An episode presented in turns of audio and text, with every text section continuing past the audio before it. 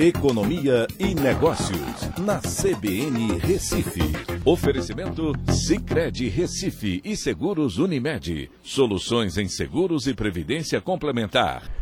Olá, amigos, tudo bem? No podcast de hoje eu vou falar sobre a Transnordestina, que agora está mais próxima de ser finalizada. O novo marco legal das, das ferrovias foi anunciado na semana passada e, com isso, ajudou a permitir que os trens cheguem até Suape.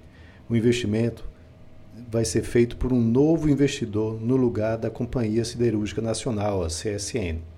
A mineradora Bemisa, que é controlada pelo Banco Opportunity do banqueiro Daniel Dantas, apresentou um requerimento para assumir um trecho de 717 quilômetros que vai de Curral Novo, no Piauí, até o porto de Suape, em Pernambuco.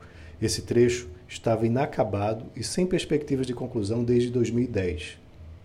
A ferrovia deveria ter sido iniciada a partir do litoral, gerando receita à medida que avançasse pelo interior.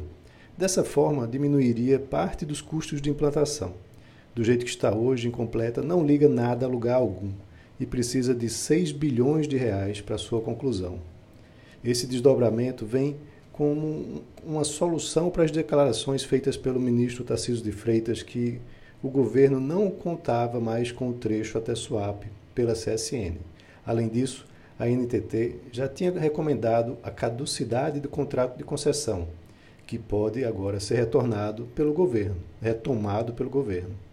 Essa ligação ferroviária entre Suape e o interior vai possibilitar o escoamento de minérios, mas também de gesso e de produtos da fruticultura irrigada, isso indo no sentido litoral.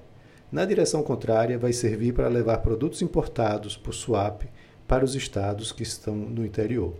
Então é isso. Um abraço a todos e até a próxima.